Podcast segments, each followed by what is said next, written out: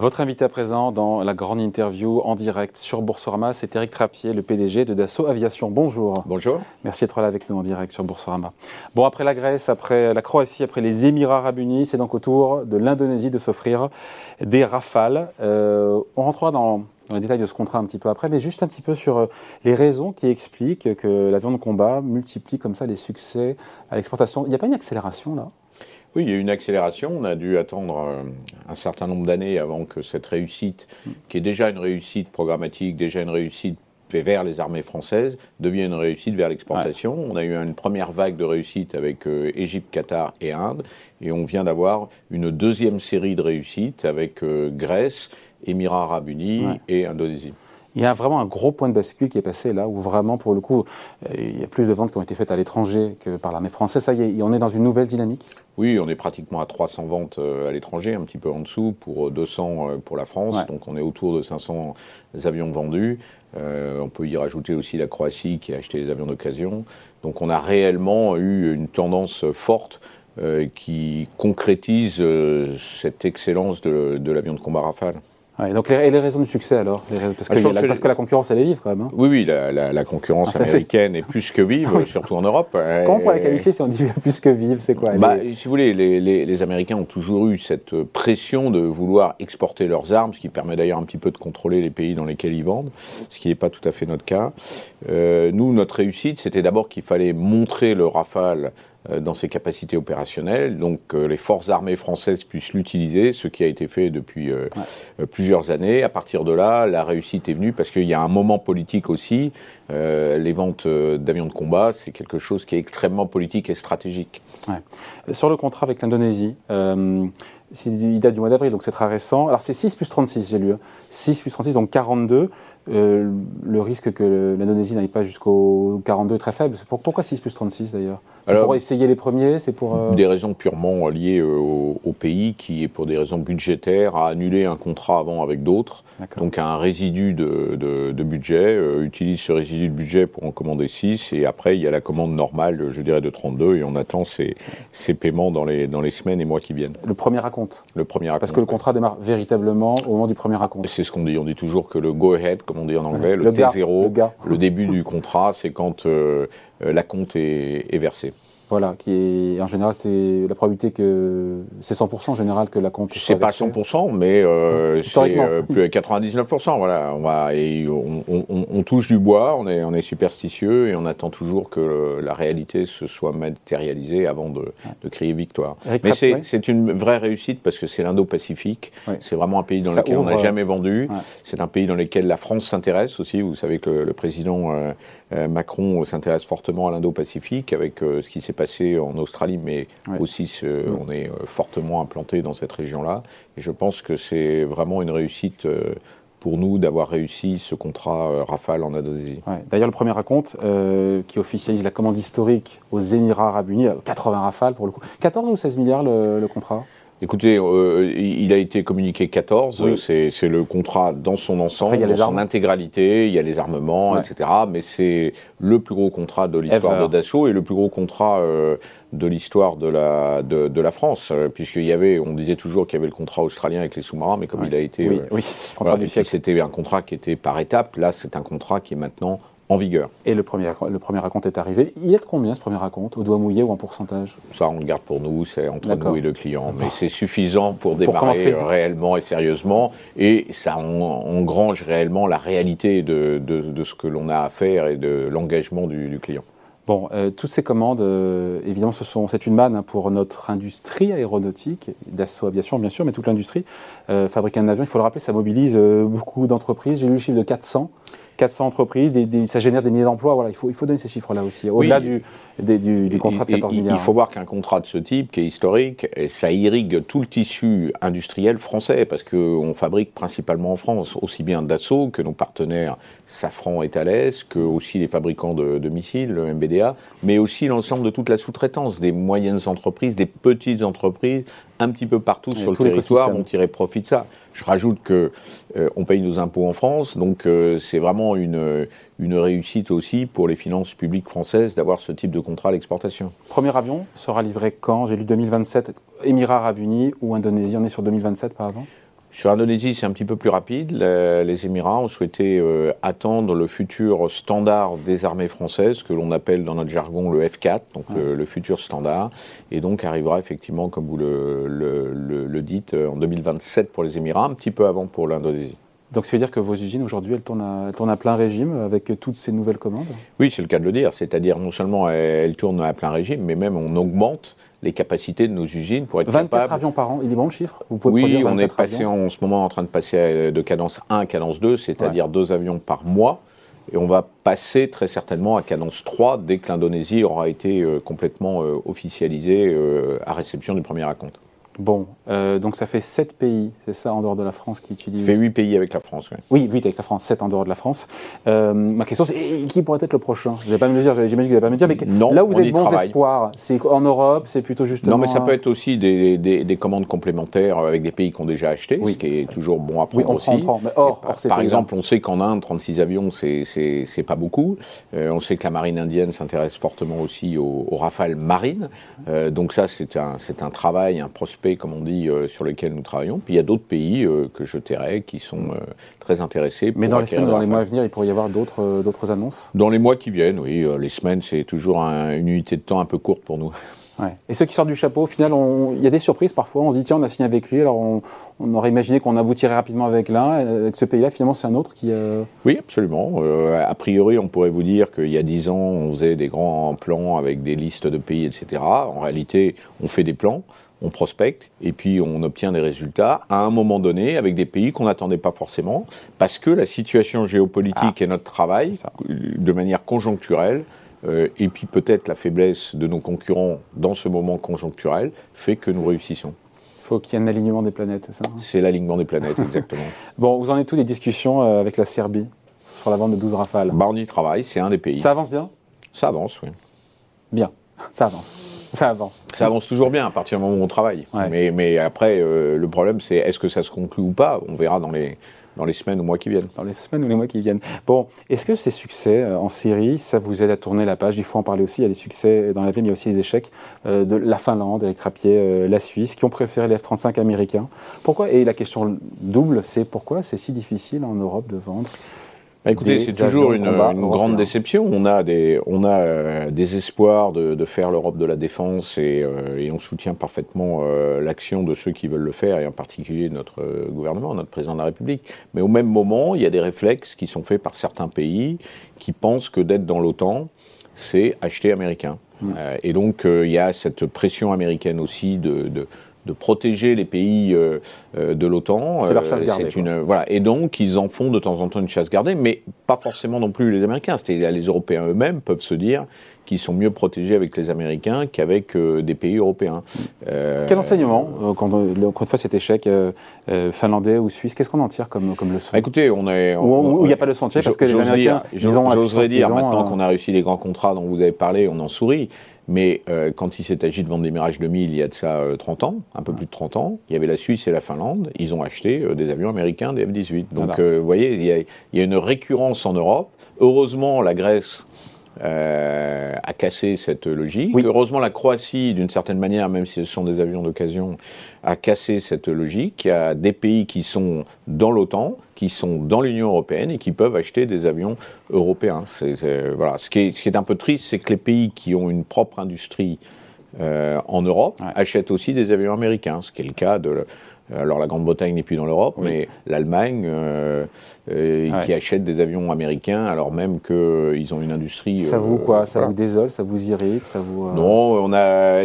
oui, ça, nous désole un petit peu parce que, mais il faut aussi savoir comprendre pourquoi. Ils ont leurs raisons, donc il faut respecter. Ce sont des pays souverains.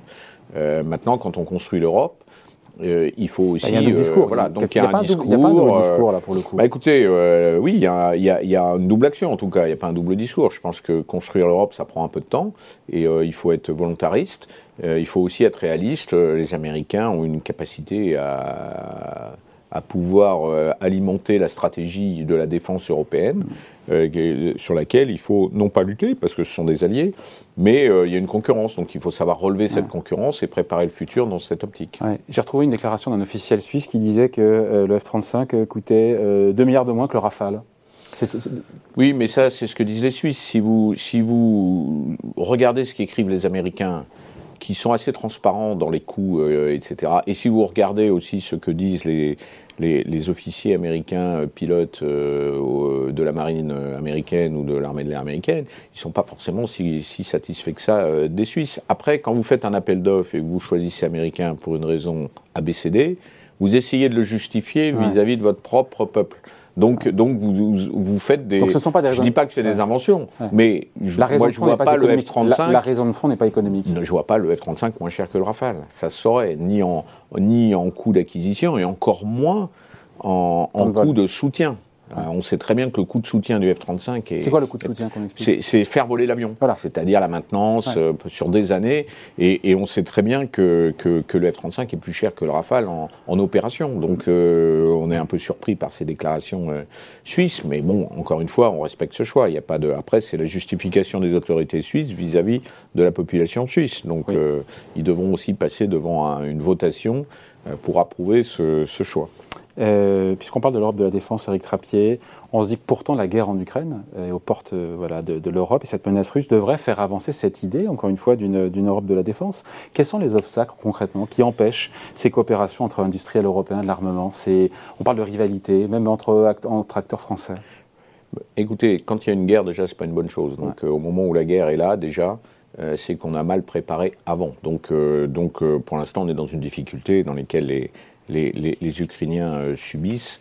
Et l'Europe de la défense aurait dû être faite il y a bien longtemps pour préserver justement la paix euh, en Europe. Donc c'est un process qui est assez long. Je pense qu'on tire les conséquences de cette euh, qui est issue de la chute du mur de Berlin, entre guillemets, qui en fait n'a pas donné la paix qu'on espérait. Donc il y, a un certain réveil un peu brutal sur le sujet. Ensuite, il y a une histoire de, nos pays qui font qu'on est capable de mettre des choses en commun et qu'on n'est pas encore tout à fait capable de, tout mettre en commun, chacun ayant développé des, capacités. La France a une singularité en Europe, c'est qu'elle a, euh, dans les années 60, fait un choix historique euh, gaulien euh, d'avoir une souveraineté française avec la dissuasion nucléaire, donc une composante marine, une composante aérienne. C'est sur cette base qu'on a développé nos savoir-faire aujourd'hui. Donc on a ces savoir-faire qui, à mon sens, peuvent être utilisés en Europe pour développer des matériels en Europe, mais au même moment, beaucoup de pays européens, euh, à la suite de la Deuxième Guerre mondiale, ont euh, choisi le parapluie américain. Donc c'est cette histoire qui est, qui est, derrière nous. Il faut maintenant construire une nouvelle histoire pour demain.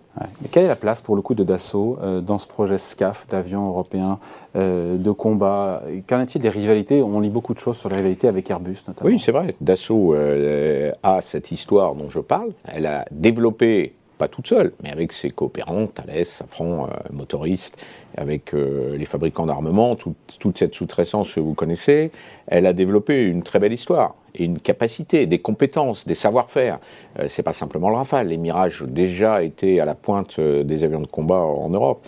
Il y a eu divergence entre le projet Rafale et le projet Typhoon, Eurofighter, à une époque, pour des raisons opérationnelles. Hein. Euh, la France avait besoin d'un avion polyvalent, avait besoin d'un avion pour mettre sur un porte-avions, avait besoin de porter l'arme nucléaire euh, dont j'ai parlé avant de la dissuasion. Donc elle est partie toute seule, elle a fait son avion qui a coûté d'une certaine manière beaucoup moins cher que l'avion fait en coopération euh, et qui s'est trouvé être d'un point de vue opérationnel totalement euh, en conformité avec les besoins des opérationnels euh, français qui le disent aujourd'hui et qui satisfait fortement les premiers pays qui sont en train d'utiliser le Rafale. Donc ce qu'on voudrait pour le futur, c'est que cette place qui nous est donnée par euh, la volonté des hypothèses du départ de dire que la France sera leader de l'avion de combat du futur et que Dassault sera le maître d'œuvre de cette coopération, il faut que je puisse avoir, moi, avec Dassault et mes partenaires, la capacité de tenir cette maître d'œuvre, d'être l'architecte du futur. On est prêt à, à C'est pas acté aujourd'hui. C'est contesté de temps en temps par certains.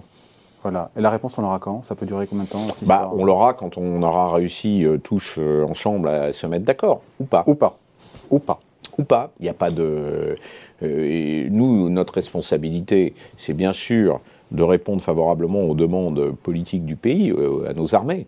Mais c'est aussi d'être capable de dire qu'on saura développer un avion de combat du futur, donc encore plus performant que celui du Rafale pour les années 2050, 40-50, donc dans très longtemps, et, s'assurer que cet avion de combat sera efficace opérationnellement. On est en train de faire un avion de combat, pas autre chose. Et puis, par ailleurs, il y a un grand système qui est en train d'être développé, dans lequel Airbus s'engage à faire en sorte que ce grand système soit aussi très opérationnel, très capable. Donc on a fait ce partage des tâches à l'origine.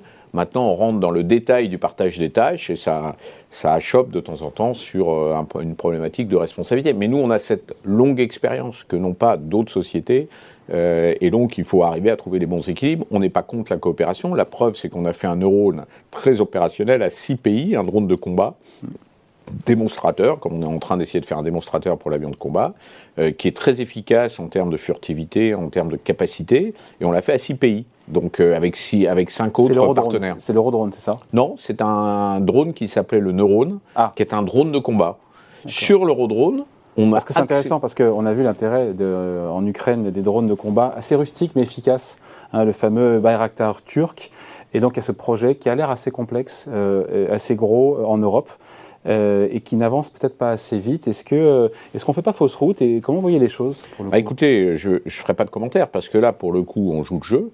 Euh, le maître d'œuvre, c'est Airbus. Hmm. Donc, il faut poser ces questions-là. Airbus, c'est à eux d'assumer leurs responsabilités. Et nous, nous sommes un sous-traitant actif hmm. de Airbus. On va faire les commandes de vol, par exemple, puisque c'est notre expertise bien connue de tout le monde et du monde entier, compris sur nos Falcons.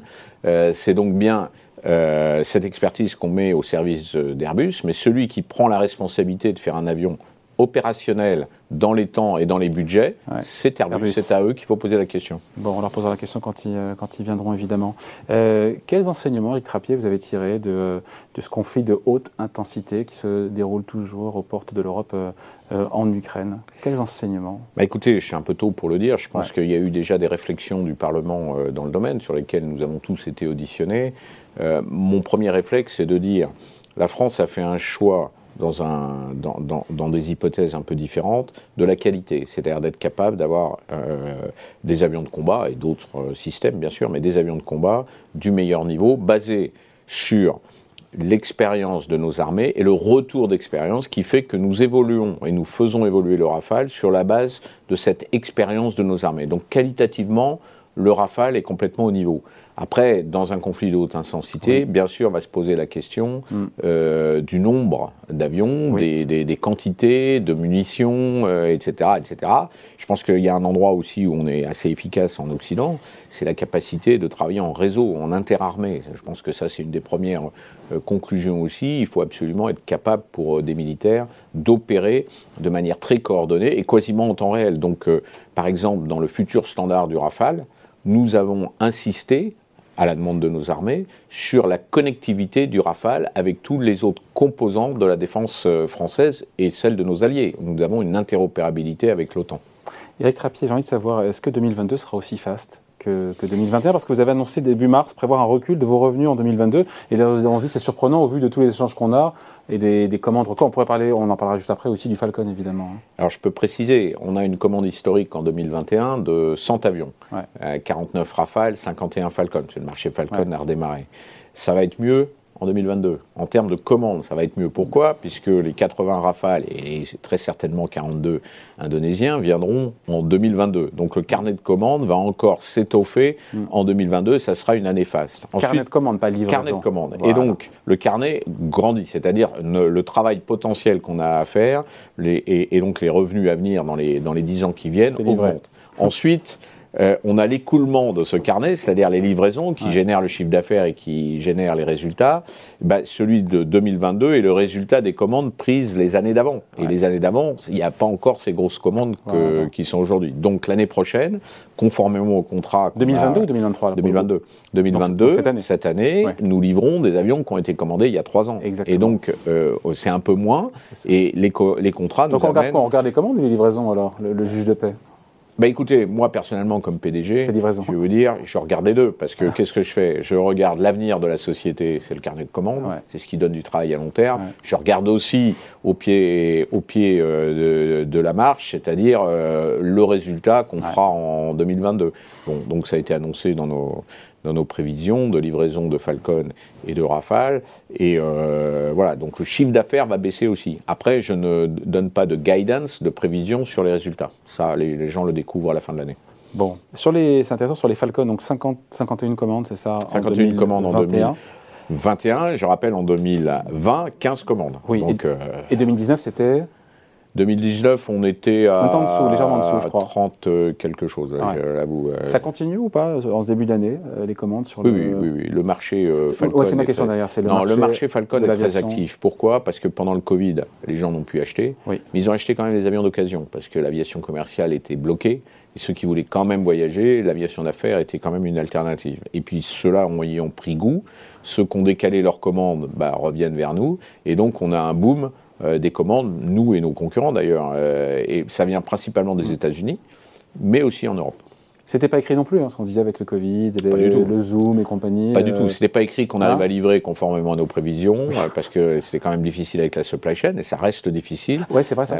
oui, parce que si vous prenez, il y a certains pays qui sont encore bloqués par le Covid, et puis les effets du Covid sont sur une longue durée. Vous avez des retards de livraison La sous-traitance a souffert pardon Il y a des retards de, livraison sur le Falcon? Non, on n'a pas de retard de livraison pour l'instant, euh, euh, mais, mais c'est dur pour les sous-traitants. Donc, euh, et puis aujourd'hui, avec l'Ukraine, vient aussi les problématiques énergétiques, les problématiques d'approvisionnement de matériaux, c'est plus compliqué. Mmh. bon, c'est très compliqué pour notre supply chain. Mmh. Airbus redémarre aussi l'aviation commerciale. Donc il y a un phénomène de ce qu'on appelle en anglais un ramp-up, c'est-à-dire une, une, réaugmentation après s'être un petit peu euh, endormi pendant deux ans à cause du Covid, avec un, chômage partiel payé. Donc euh, voilà, il faut qu'aussi tout ça se redémarre euh, proprement. Bon, et sur le... que, donc pas d'inquiétude pour l'aviation d'affaires, parce que bon, on s'est posé tous beaucoup de questions. Non seulement, non seulement il n'y a pas d'inquiétude, mais au contraire, on, est, on continue à développer nos deux nouveaux avions, le Falcon 6X et le Falcon 10X, euh, que le marché euh, attend avec impatience et pour lequel on a déjà euh, un carnet de commandes.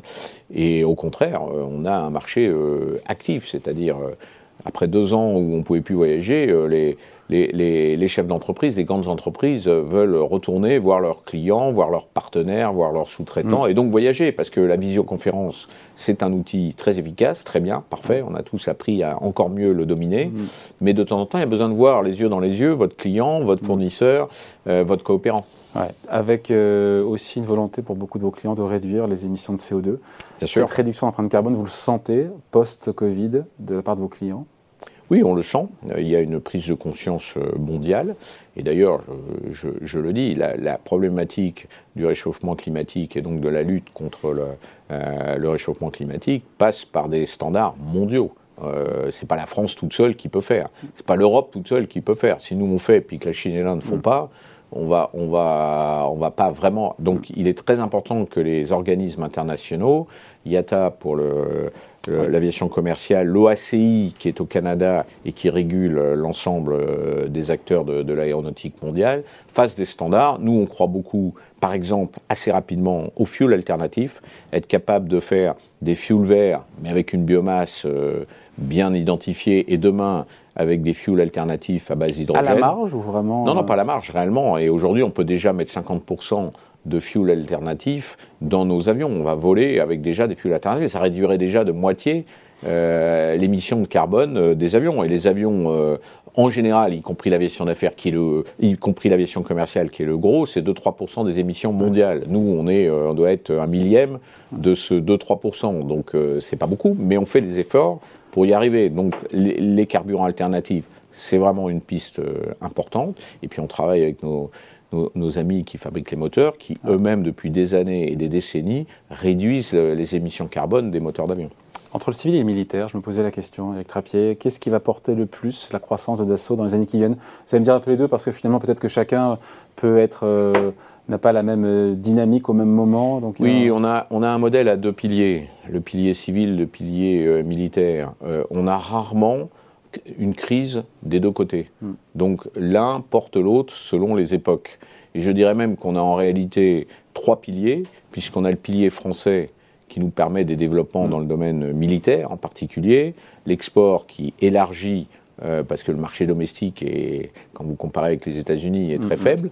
Euh, et puis vous avez le civil. Donc on a un équilibre qui fait que pour l'instant, euh, notre modèle est tout à fait pertinent et qu'on espère bien le pérenniser pour les, pour les décennies à venir. Quand on voit les, depuis le début de la, guerre en Ukraine, tous les acteurs de la défense, Dassault Aviation, Thales, mais aussi d'autres, euh, on voit des cours boursiers euh, qui se sont largement volés. C'est un secteur, on se dit qu'il y a de beaux jours devant lui parce que les gouvernements vont devoir multiplier les dépenses de défense, parce que voilà, il y a la guerre aux portes de l'Europe et peut-être après avoir sous-investi pendant des années, il y a peut-être un mouvement de. oui, je crois qu'il y a un mouvement de réveil qui consiste à dire on ne peut pas laisser notre défense simplement aux autres. On parlait de défense européenne, on parle de la défense de la France, et je trouve qu'il faut vraiment que Bruxelles se réveille aussi, puisqu'on a combattu pendant euh, des mois et des mois le fait que la finance d'une manière générale, ne veut plus aller dans l'industrie de défense, sous-entendu les industries de défense européennes, parce que les Américains n'ont pas ce problème. Euh, les Russes et les Chinois n'ont pas non plus ce problème. Donc si on laisse aux autres le soin de développer et de fabriquer des armes, alors comment allons-nous demain assurer la souveraineté de, de nos pays ici en Occident et ici en particulier en Europe, qui sont quand même des démocraties? Donc je pense qu'au contraire, il faut favoriser les investissements dans les industries de défense.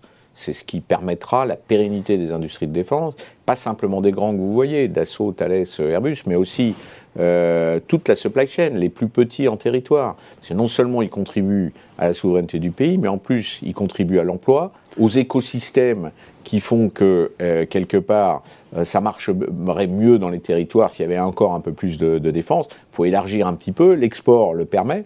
Parce que l'export, c'est de l'argent qui vient de l'extérieur de France et qui est investi d'une certaine manière en France à tout point de vue et fait vivre tout le monde. Je parlais des impôts tout à l'heure, mais un emploi dans le domaine de la défense dans un territoire, ça génère cinq emplois autour euh, du seul fait de cette activité économique. Donc honnêtement, c'est du gagnant-gagnant pour tout le monde, c'est l'industrie de défense.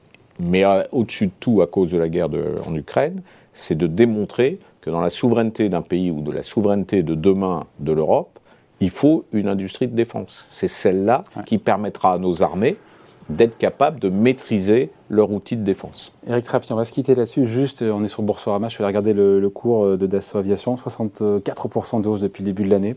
Euh, sur le titre, il y a une bonne dynamique qui s'explique par tout ce qu'on a dit avant. Vous êtes satisfait Vous avez encore faim? Tout ça est justifié euh? Non, vous savez, nous, chez Dassault, au, risque de, de, vous décevoir, on n'a pas tellement le nez sur le cours de bourse, parce que nous, on vise toujours du long terme.